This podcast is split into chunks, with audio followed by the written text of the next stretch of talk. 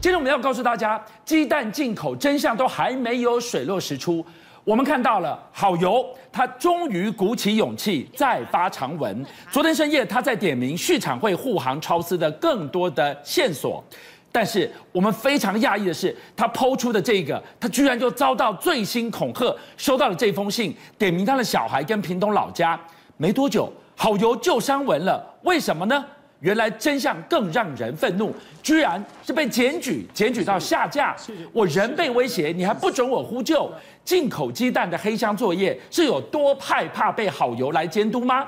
网军出动了吗？今天任俊告诉我们，数位部在哪里？刑事局在哪里？就任由火继续烧吗？事实上啊，这个进口鸡蛋之乱啊，本来只是大家对于食安的部分产生疑虑，现在没有想到对哎生活在台湾的人来讲，连人身安全都受到威胁啊。所以你可以看得到，像林北好友啊，他一直接到这个所谓的恐吓信的时候，现在刑事局也出来了，他就说呢，他们去分析啊这些恐吓内容跟这个作案的方式，还去帮帮人分析他这个笔迹的这些东西啊，他们怀疑说呢，跟之前有一个这个大陆陆籍的这个嫌犯叫张海川啊，因为他当时啊用一个笔名的东西啊，也是开始记这个手这个恐吓信，结果刑事局讲说，哎，很有可能他这个行这个手法非常非常相似。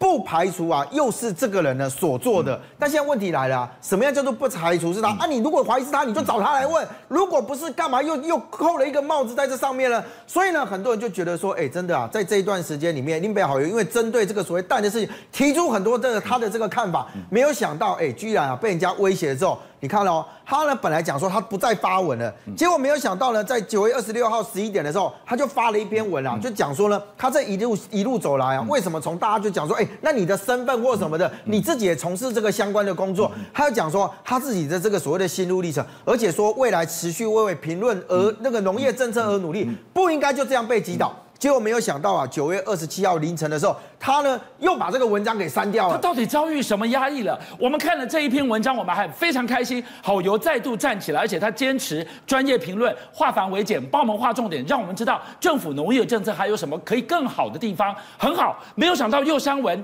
他背后。承受了什么压力吗？所以我觉得他一定有一些这个东西，让他觉得说要把这个文章给删掉。结果在二十七号这个早上十一点二十分的时候，他又再度发文了。嗯、但没有想到，哎，大家会觉得说，哎，你又发文，是不是有些什么话要讲？嗯、结果没有想到呢，哎，他的发文居然被移除。为什么？因为太多人去检举他，导致他的文章在他自己的这个所谓的网络上面也没有办法张贴啊。你看好油怎么说？昨天的声明被检举，检举到被迫下架移除了，因为不能贴。自己被恐吓的图片，这就是我说的。哎，今天他被恐吓，他还不能在这个地方求救、呼救，请大家重视。你要他闭嘴，要他吞下去吗？当然，社群有他自己的所谓的演算法，哈，就他有些字眼或什么，他可能觉得说啊，这个跟什么什么社会啊，什么什么有关系。嗯、但问题回来了，林北好友所遇到的这个状况，其实现在真实正在台湾社会发生。嗯因为他是被威胁的对象，哎，所以他昨天深夜紧急剖出来的被恐吓的那个内容，到底有多敏感？好，事实上这个内容里面啊，是他收到一封啊，署名叫做高敏玲的这样一个一个信。那其实高敏玲，高敏玲，对，那事实上呢，我跟你讲，后来高敏玲他也出来否认哦，他是高雄市官床局局长，哎，对。那现在问题来了，因为这个这个信里面是有威胁，讲说，我告诉你哦，这涉及到死亡，可能甚至提到说你的孩子啊，什么七天没命这样。结果高敏玲立刻就出来讲说，哎，他报警哦。为什么？他说我的账号被人家入侵了，这个东西不是我发的，你怎么可以用我的名字呢？所以呢，他说呢，哎，第一个否认这个信跟他是有关，而且也报警处理。结果没有想到，好友自己也被人家冒名，你知道，他的信箱一样被人家侵入，而且还寄这次寄邮件到哪里？寄到总统府去啊，而且还讲到说要用炸弹啊去威胁这样子，哎。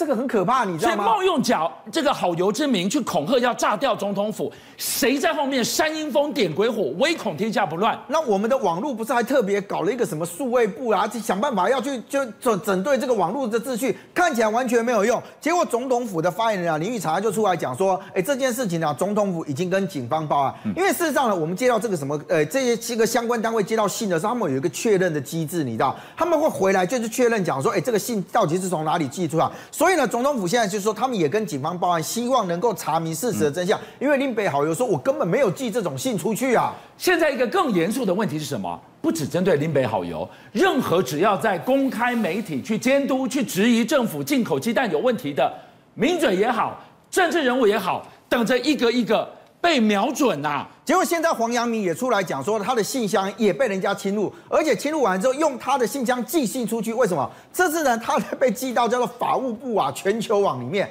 更夸张的是，黄阳明说他收到这个部长啊这个信箱寄来一个确认信，说，哎，你是不是有投书到这个这个部长的信箱了？就你在画面上面所看到了，哎，他说啊，这个寄件者啊听起来叫做黄阳明，但是那个明的那个字啊，你有没有画面上面所看到被人家篡改过了？而且呢，这个黄阳明讲说，哎，我这个信箱根本是已经被盗用了，你知道吗？好，所以这种盗用来盗用去啊，到处发文恐吓，其实对当事人来讲是产生非常大的困扰。国民党的立委洪孟凯他就讲说，哎，现在网军是已经恶劣到这样吗？难道今天只要是得罪朝廷，也意思就是说，你如果去讲了政府怎样，就有可能会遭到这样的一个下场吗？所以第一个法务单位，法务部长蔡清讲他就讲说，哎哎，外界现在问说有没有谁的信箱被人家入侵哦，啊，或者是有没有这个寄恐吓信啊？他说。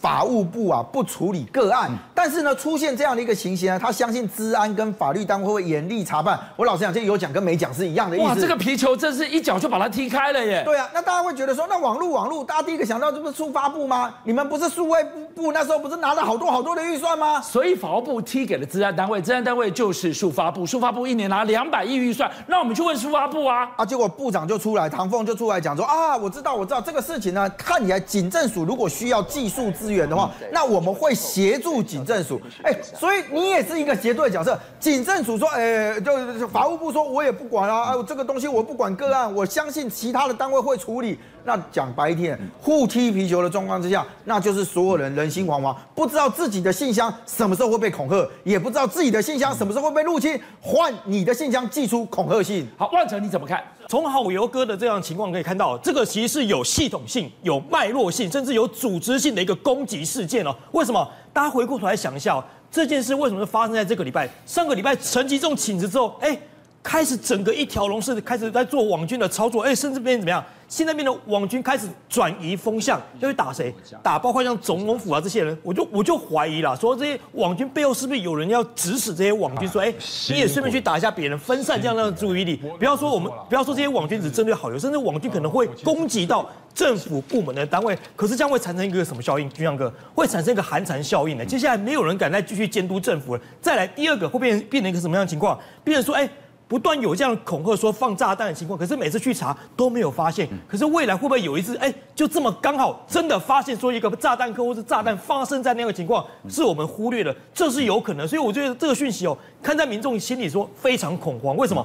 你我都有可能成为下一个被网军针对一个目标。好，旺仔，我继续追问哦。你看到好油昨天深夜讲这句话，是不应该这样就被击倒？你知道？能够让他再度站出来，要多大的勇气？你知道这次站出来，他拼了一切的努力，就是要继续告诉大家，继续评论进口鸡蛋，只有一个重点，两个字叫超丝。为什么他这一次重新再来评论蛋价，再来监督蛋价的这件事情？要带我们回到这个重点，超丝是不是因为超丝已经淡出我们的关注太久了？他五十万资本额的这个小公司躲在后面躲太久了，后面又是怎么样的藕断丝连，被我们忘记了。如今被好油再度一个一个划重点，另外好油再度发文，他提到个重点就是我们要继续追超丝，超丝的秦宇桥的女儿才是关键因素。哎，怎么讲？他说，喂。当时为什么涂万才要极力的洗地来保住超市？说哎，他帮超市背书。再来，陈吉仲说，哎。超市能够从日本抢到这批巴西蛋很厉害啊，甚至连这个养鸡协会的副理事长也跳出来说，超市的女儿老板，呃，超市老板的女儿很厉害，她从日本的伊势蛋品抢到了这些蛋。可是问题来，俊相哥，伊势蛋品，它是面当初面临到一个快要倒闭的公司，怎么讲？他在去年三月哦，哎，还被日本政府接管经营，哎，十一月的时候被选定为收购者，在今年五月的时候来初步更生。我就问，这样的情况能够被？被已经被接管的情况，还能够给超市这样子让出了他的鸡蛋吗？这太荒谬了嘛！所以呢，现在就问问题就回来讲，你政府到底有没有积极去查超市后面的真相？所以第一个重点，他帮我们去起底，被陈其仲说起来很厉害的那个女儿，还有那个女儿所服务的、曾经服务过的这一家日本伊势食品，根本的魔力共家女孩。第二件事情。不是告诉我们，因为超市报价是最便宜，所以我才让他进口的啊。是，所以像花贵来讲，好油哥也踢爆个东西，我给大家看，为什么我们跟日本的这个差距会这么大？其中就在这个关键点。第一个，日本是怎么样？日本直接从巴西蛋的蛋厂兼出口商进口，进口到哪里？到日本的进口商，最后呢到日本的加工厂，这是日本的脉络。那台湾呢？台湾怎么看哦？我们是从巴西的蛋厂，再到巴西的出口商，注意我们多了这个巴西的出口商，最后到什么？到超市，再到畜产会，再到台湾蛋商。哎，大家看这脉络。为什么日本是这样子，我们是这样子？中间差了什么？各位，我跟各位讲一下，中间就差了巴西出口商如果卖的贵，重点我们的畜产会还成为冤大头，人家卖的贵，我们还照买。哎，哇，俊相哥有这样的生意的话，难怪巴西的进口商一定要把蛋卖给我们。所以大家勾勒出来这样的脉络，其实是有道理的。好，任俊你怎么看？其实我觉得在抢蛋的过程当中啦，哈，当然如果用“抢”这个字，当然势必上可能在价钱的部分可能会稍微高一点，因为我们的政府其实都很习惯，什么东西呢不惜预先去规划，然后呢缺的时候才要去跟人家抢。疫苗也是这样嘛，所以蛋的部分呢，大概都是比较以前的模式。但我觉得这整件事情其实最奇怪的地方就是说，现在去买这些蛋进来，本来是要解决国内的蛋荒，甚至平抑国内的蛋价。但是呢，你却会发现到呢，我们的农业部真的很厉害。为什么？第一个，进口蛋进到这边来为止，到现在为止啊，把进口蛋居然给污名化。很多人因为政府的这个政策，还有他的这些指示，导致对于进口蛋没有信心。所以第一个进来的蛋呢，其实没有解决蛋荒。在市场上面啊，大家只要一看到进口蛋这件事，哇，不敢买。那不敢买，你有解决掉所谓你原先希望预期的部分吗？没有。第二件事情呢，其实因为他这样一进来之后呢，把这个进口蛋的名声搞垮之后呢，造成什么？造成国内蛋品的市场的混乱。因为很简单啊，大家对于这个所谓的蛋没有信心，对进口蛋没有信心哦，我就只能干嘛？买国产的蛋。结果国产的蛋呢，供需里面呢，因为它的供给跟需求又落产生落差，所以导致到价格又要上扬。他又跟你讲说，这叫做市场机制。所以呢，对于本来进口蛋进来要平抑蛋价的这件事情，其实没有好好的平抑到，反而把国内的蛋价给涨上来了。第三个问题是什么？第三个问题是你本来这些进口蛋进来，国内在所有商品标示的部分，大家长期以来都有一个信心，结果没有想到呢，农业部一个样章去告诉这个所谓的这个加工厂的部分说，哦，我告诉你，鸡蛋进来之后呢，它可以经过实质转型的过程，所以呢，在国外这个鸡屁股落地的这个蛋，到了国内，只要把蛋壳打开之后，它就变成国内蛋，把所有民众对于商品标示的信任度全部一次搞垮。所以以前日本安倍晋三很厉害，人家安倍三件事要救经济，我们很厉害，我们一箭三雕，搞一个鸡蛋进来，把刚刚讲的那三个事情呢，国内的所有对于政府的信任一次打垮。所以我讲实话，它的功效真的太厉害了，真难怪民进党有些人会觉得说，哇，陈吉仲好辛苦，因为他一次就可以解决这么多大家觉得荒谬的事情。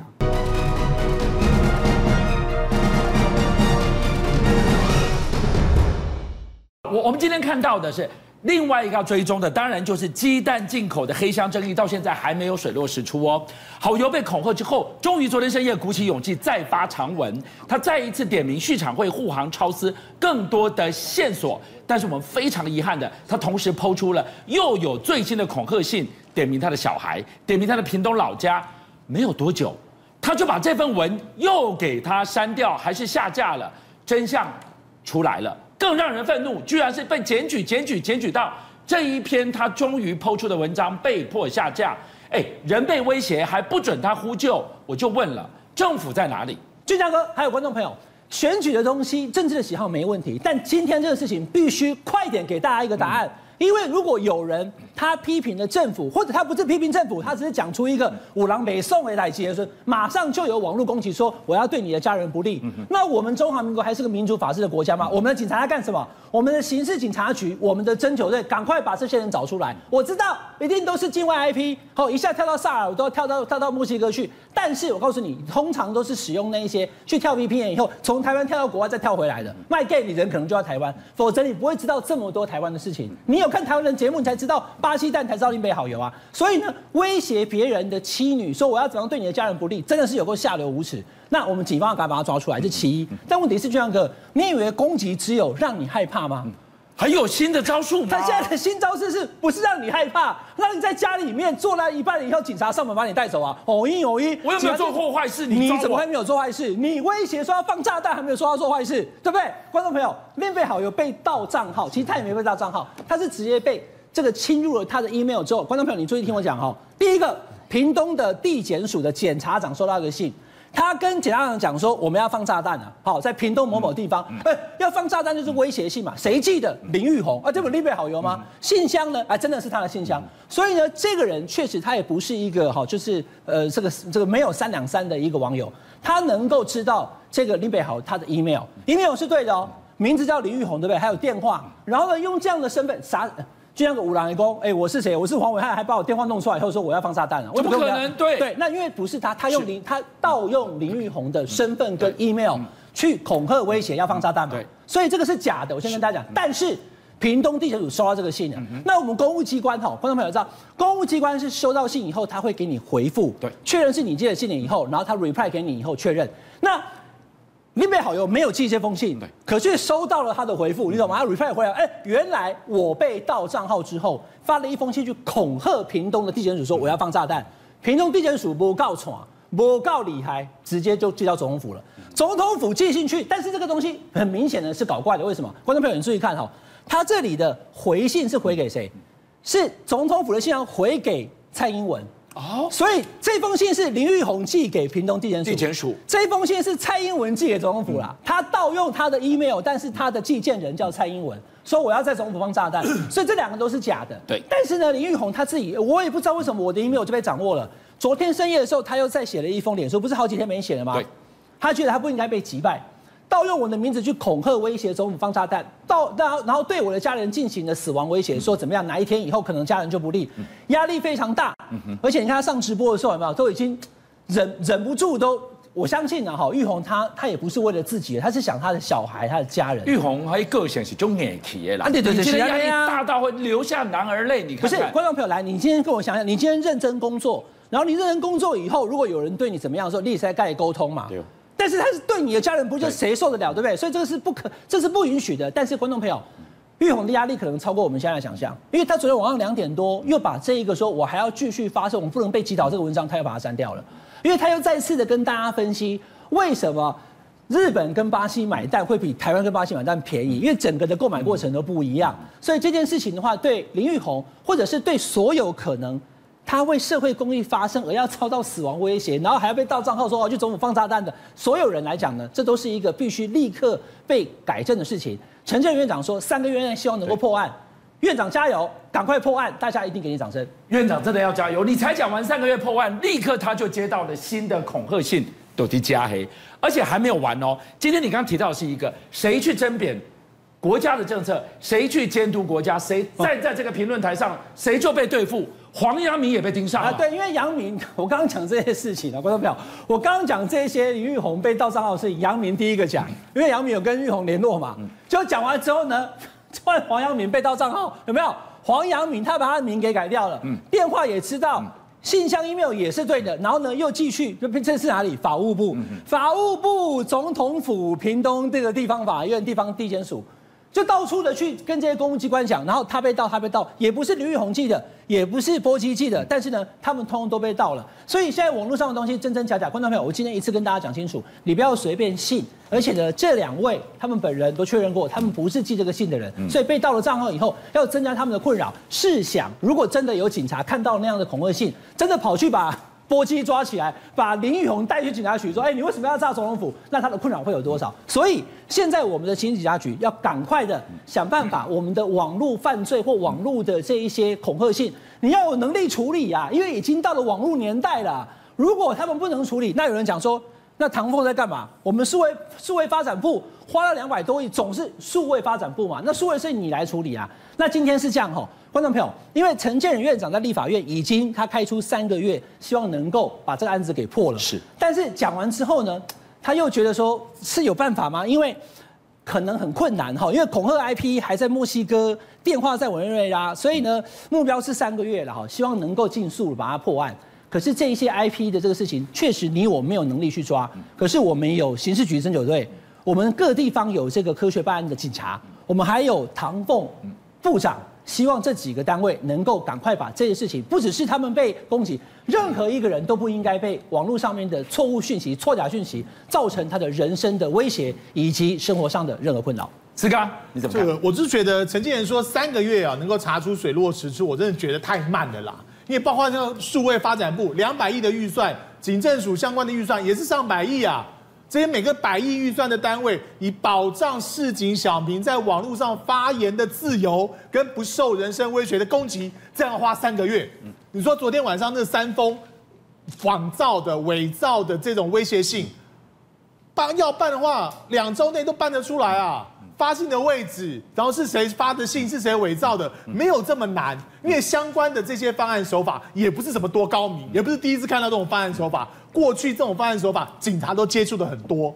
所以你说要三个月，什么就说这个网址 IP 只在墨西哥，在萨尔瓦多，所以因此办不下去。我真的觉得不要拿这个事情来搪塞人。他是就是说，反正三个月之后，哎，大家就忘记了。三个月之后，选战打得正正酣正热的时候，谁会再想起这个林北好友的威胁性呢？所以我觉得这个民进党哦，特别是赖清德，他在四年前还说啊，这个这个网军不要再攻击我啦，然后这个网不要用这个国家机器来对付我。但是现在的网友不啊，网友发言。这些这个这个网网家那个在在做一些发言来点出事实的时候，请问你赖清德帮这些朋友讲过一句话吗？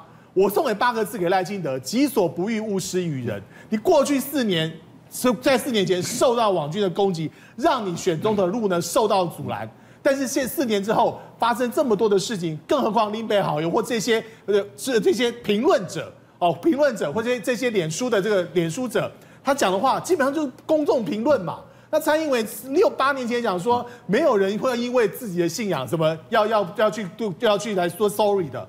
那既然这么高的人都讲这么多的话，我们相关的警察单位有这么多的钱，这么多好的设备，为什么办个案子要花三个月？我最最最起码昨天的那三封信，我认为要两礼拜就要找出人。好，其实所以这个问题严重在于，你只要一天没抓到，你说在境外不好抓，一天没抓到，寒蝉效应就继续蔓延，寒蝉效应继续蔓延，所有你们要争辩政府对错的人就通通闭嘴了耶。问题有多严重？我觉得他他其实其实分两块，一个是林北好友被被被被被恐吓这件事情呢、啊，就是说你因为因为在现在这种网络时代，假如说你写到你写到地地址这件事，大家就觉得很私密，他要去威威胁小孩子，威威胁小孩子。好，我觉得那个本身就造成很大的压力，这对整个整个整个言论自由或者民主发展非常是非常不好的事情。我觉得政府应该要去认真的去做这些，去看待这些事情，不是说你是蓝的，所以我三个月啊，你是绿的，我就我就两天我就解决。你蔡英文能发生这个事情会三个月吗？但我要讲的另一块是说，哎，你起码开会呢。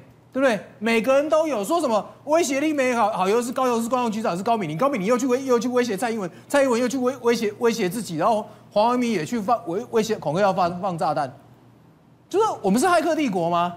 好，每个每个人都可以害，每个人都可以随便公共安全，就说这个这件事情就说这个跟林美好那个又不一样，原本那个是恐吓，这个是。在恐吓你，在威胁要要对公共公众造成伤害，这个罪行是更大。你们不能把它当做当做网网络玩笑在在处理啊！就我觉得有，我觉得尤其是唐凤，他现在都一推都推的推的干净，网络诈骗不管，网络恐吓不管，这些是刑事局的事情。那我我问你嘛，你如果不管的话，你一天到晚进进进 TikTok 进进进小红书在干嘛？你不是就讲说这些东西会会有国安疑虑吗？万一中共怎样怎样的话，就是所以将来是小红书上面发威胁你管。然后 email 发威胁你不管吗？这不是笑话吗？对啊，这都是网络上的犯罪啊。就说这个东西主要说现在已经拿已经拿已经上纲到，就是说你这些人动不动就拿来公拿公共开安全在开玩笑。我当然我我我认为是假的，但是问题是政政府用这种态度去面对是绝对不对的。或者怎么看？我觉得这个真的是比戒严还要恐慌啊，会造成人民的极大恐慌。为什么？今天一个啊，我要批评时政，我要批评政府，我要监督政府的人，如果我提出有异议的话，哇，马上就被恐吓说，哎。我知道你家有多少人，我知道你的小孩、老婆到底是怎么样的。哇，那那以后谁还敢讲真话？没有人敢讲讲真话。所以我说，为什么比戒严还可可慌？但是问题想，这个问题是从什么什么时候开始的？从陈吉仲请辞之后就开始一一个脉络到现在。陈吉仲请辞之前完全不会有这种事情，所以我也让人家有点怀疑说，哎，这是不是背后的网军哦？我们不要说这背后网军是谁，但是背后网军是不是要转移焦点、转移战场？让变成原本说食安议题，现在变成网军议题了。整个超市弹的议题，现在开始慢慢一个一个转转移掉了。原本大家追食安的议题，这个议题就慢慢消失。会不会有背后人来指使说，哎，我现在把这议题转成就是造成网军的议题，让大家一起打一个迷糊仗，让这个蛋的议题真的消失。我觉得这是可能是有，但问题回来了，难道我们的治安真的这么脆弱吗？你唐凤一哎，数发部一年两百多亿元，你你该做的事不做，然后你你又不能做什么，然后你你又把它踢给法务部，法务部又把你踢回来。那我们人民受苦还是我们呢、啊？嗯、我们的个资，我们写写在那个 email 上面，哎，随便人都可以让他进来，随便人都可以让公开。那那谁保护我们的各自？我们要速发部干嘛？那早该我们就不应该成立速发部嘛，根本速发部没有必要存存在嘛。那既然你存在了，你就好好做事。那你不想做事，你就滚蛋。邀请您一起加入五七报新闻会员，跟俊相一起挖真相。